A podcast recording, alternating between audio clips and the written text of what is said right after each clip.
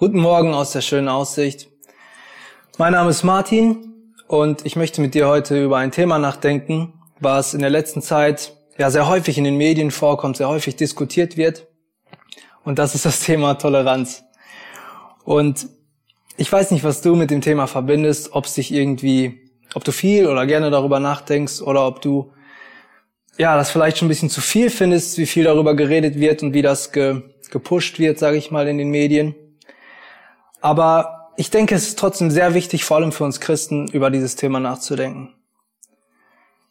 Ich frage mich, ob Toleranz wirklich heißt, so wie ich das gefühlt habe hier in der, in der Gesellschaft, dass es oft, dass die Leute denken, es heißt, zu allem Ja und Amen zu sagen.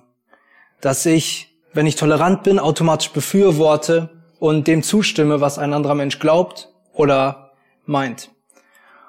Aber ich ich denke, es steckt viel mehr dahinter in diesem, hinter diesem Begriff, als wirklich nur, dass man einem wirklich zustimmen muss, unter eine Person, unter den Glaubenssatz seine Unterschrift setzen muss, wenn man, wenn man dieser Person gegenüber tolerant ist. Ich war auf Instagram in letzter Zeit unterwegs und habe dort ein Video gesehen, was ein Pastor geteilt hat. Und in diesem Video sieht man ein Frauenfußballspiel. Und diese Frauen, die spielen da zusammen Fußball es ist ein professionelles Fußballspiel. Und eine Frau trägt einen, ein, ein Kopftuch.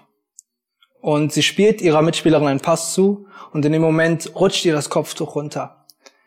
Und sofort geht sie zu Boden und versucht das Kopftuch schnellstmöglich zu richten, damit, ja, damit das Publikum es nicht sieht und die Kameras, die sie filmen, die Haare nicht aufnehmen können. Und ihre Mitspielerinnen sehen das und sofort laufen sie zu ihr und helfen ihr in dem Moment und bilden einen Kreis um sie dass sie von dem Publikum abgeschirmt ist und sich in Ruhe wieder das Kopftuch richten kann. Und sobald sie es fertig gemacht hat, fertig gerichtet hat, geht das Spiel weiter und sie lösen den Kreis auf. Und ich denke, das ist eine ja, super Situation, um zu zeigen, wie Toleranz in der Praxis funktionieren kann.